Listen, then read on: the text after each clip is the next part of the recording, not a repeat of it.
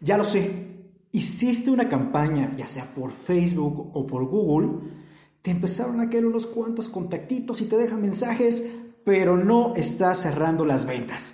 ¿Te suena familiar? Si es así, quédate conmigo, soy Josué Navarro, este es el podcast del servicio y tenemos un episodio más dedicado a por qué no estás cerrando tus ventas. Comenzamos.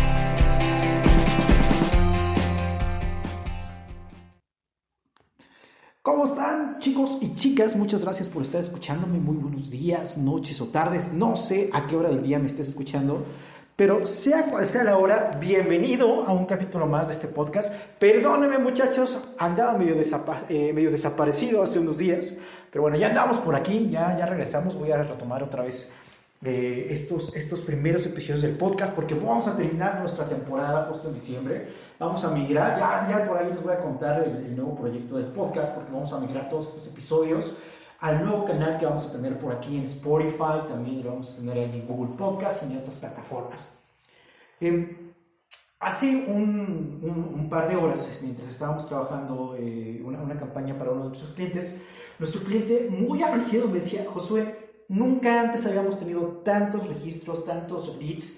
Estos los leads, recuerda que son estos contactos de personas que te dejan sus datos para que tú les puedas contactar y vender y ofrecer tus productos y tus servicios y decía, la campaña está funcionando padrísimo, pero no estoy cerrando, no estoy vendiendo y por lo tanto tenemos que parar la campaña. Yo me quedé que, espérame tantito, espérame tantito. Esta historia es tan como me ha pasado, incluso a mí mismo me ha llegado a suceder, me pasó en muchísimas ocasiones. Eh, es tan común, chicos, que, que cuando llega a suceder, en verdad, créeme, créeme que no tiene absolutamente nada que ver con, con contigo, o sea, no es personal, no es que te caigan. Sí, exacto, no, no es nada personal, muchachos, no es para ustedes. En, en realidad tiene que ver más con un proceso. Hay, hay tres cosas que para mí son súper básicas al considerar el tema de, de, las ventas. Y justo, justo hoy vamos a platicar de, de, pues de las ventas, muchachos. Vamos a platicar de estos tres conceptos súper básicos para que te vuelvas todo un crack al cerrar tus propias ventas digitales. Y ahí te va uno de los primeros conceptos que son fundamentales. Eh, número uno es cuando una persona te deja un contacto a través de una campaña, ya sea de Facebook o llegó a tu página web y llenó un formulario, pero tú no estás cerrando las ventas. Lo primerito que tenemos que tomar en cuenta es que ese contacto es un cliente potencial. No significa que ya, ya quiere comprarte, ya estoy aquí para venderte y para sacar mi cartera y darte mi dinero. No, no, no, muchachos. Todavía nosotros tenemos que hacer un proceso de enamoramiento a través del servicio. Sobre todo este tipo de campañas donde efectivamente utilizamos formularios, llámese tu landing page en Google o un formulario directamente en una campaña de Facebook, o incluso que una persona te mande un mensaje directamente a Messenger o a WhatsApp es importante tomar en cuenta que debemos enamorar a nuestros propios clientes a través del servicio. Y lo más importante, tenemos que hacerle saber a nuestro cliente cuál es el valor que va a obtener a través del producto o el servicio que estamos ofreciendo. La gran mayoría de las preguntas, chicos, son cuánto cuesta, cuándo es el curso, cuándo es el producto, tienes envíos. Entonces, otorguemos las respuestas concretas. Si te están preguntando cuánto cuesta el servicio, digamos cuánto cuesta el servicio y adicional hagamos de saber toda la información de valor que va a obtener al trabajar, al colaborar con nosotros, al permitirnos servirlos. Eh, recuerden que las ventas de servicio, muchachos, estamos ahí como vendedores para poder servir a nuestros propios clientes. Entonces, cuando tomamos en consideración este punto número uno, que es eh, el cliente no está aquí para ofrecerme su dinero y su cartera en este momento, sino está aquí porque espera que yo le dé valor y entonces a cambio, él abrirá su cartera y me dará dinero. Entonces, punto número uno, esto es con la cabeza muy fría. Pero ahí te va el otro punto que sí tiene que ver, este no es tan romántico, muchachos, este es un punto mucho más estratégico, y es, tenemos que tomar en consideración el ciclo de cierre de ventas. Este es un término que, que, muchas personas que se dedican al área de capacitaciones sobre, venta, sobre ventas utilizan frecuentemente.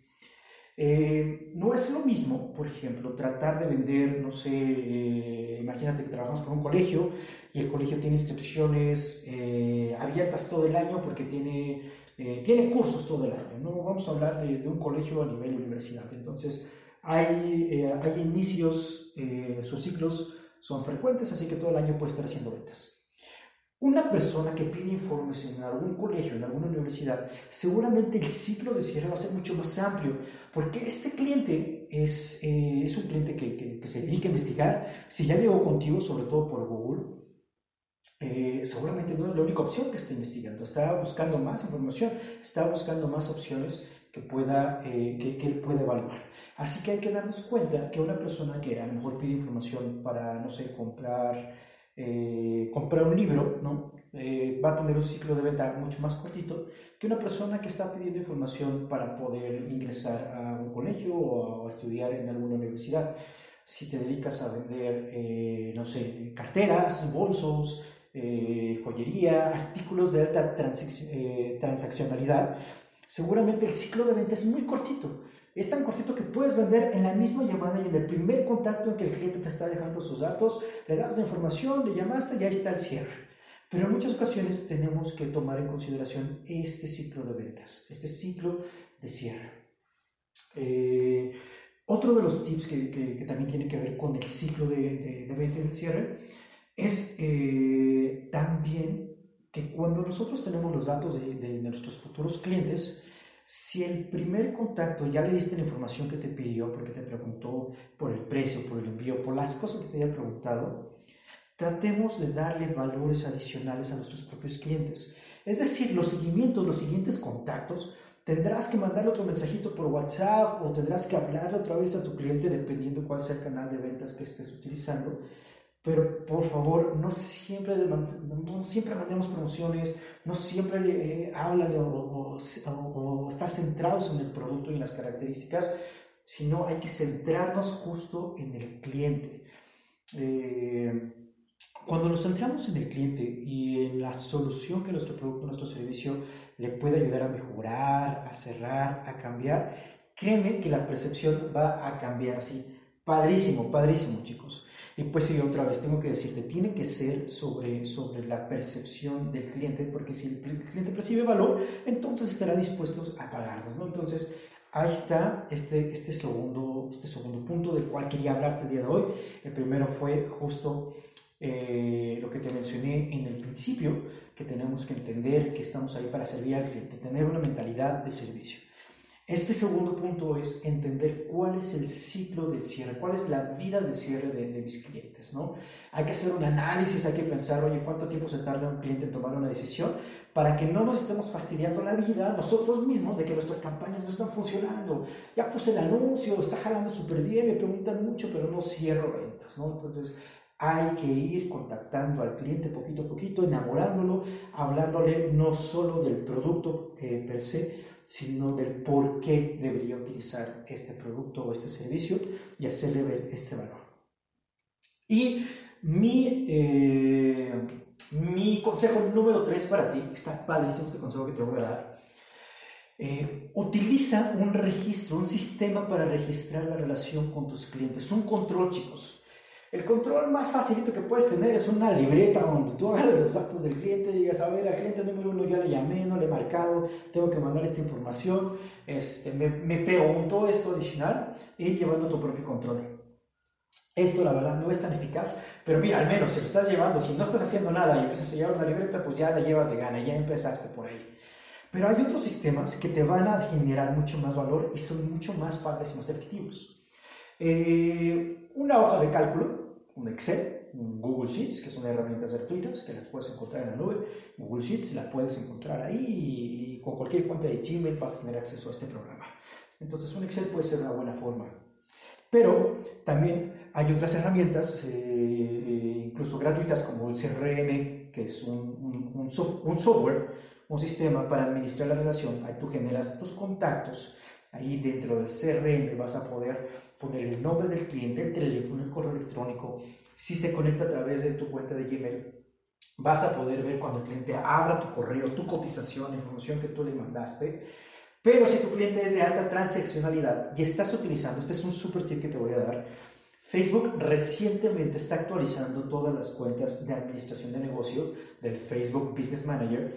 Si no conoces esta cuenta, por favor, pídeme, ahí te voy a dejar mi dato, mi, mi contacto de WhatsApp directo, y por favor, pídeme que te comparta un video, un tutorial gratuito sobre cómo utilizar Facebook Business Manager específicamente para tener acceso a la función del CRM interno de Facebook. Este CRM es muy simple, muy sencillo, pero súper poderoso, porque cuando haces una campaña cuyo objetivo sea captación de clientes potenciales, Facebook recientemente está actualizando todas estas cuentas para que tú tengas acceso a un CRM. Entonces, si no tienes la menor idea de qué es un CRM, cómo utilizarlo, qué decir, qué hacer, etcétera, por favor pídeme a través de mi WhatsApp. Ahí mándame, ahí, dale clic ahí en la descripción de este podcast, de este episodio.